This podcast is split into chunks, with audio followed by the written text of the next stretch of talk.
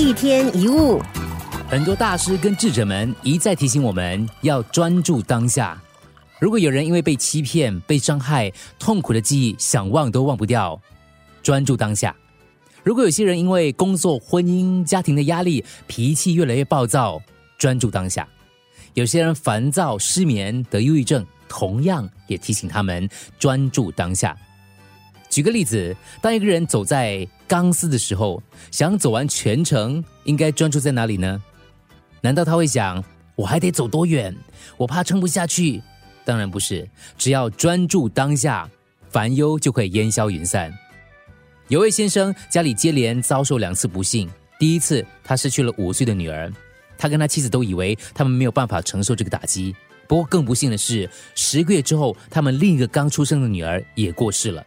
这接二连三的打击，使得这位先生几乎是无法承受，睡不着，吃不下，没有办法休息或放松，每一天都郁郁寡欢。不过，他有一个四岁的儿子，这个儿子让父亲学到度过难关的方法。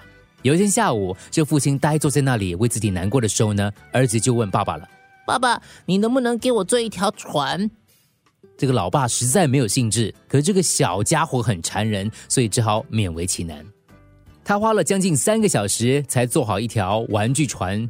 等他做好的时候，才发现这三个小时是这些日子以来第一次感到放松平静的时刻。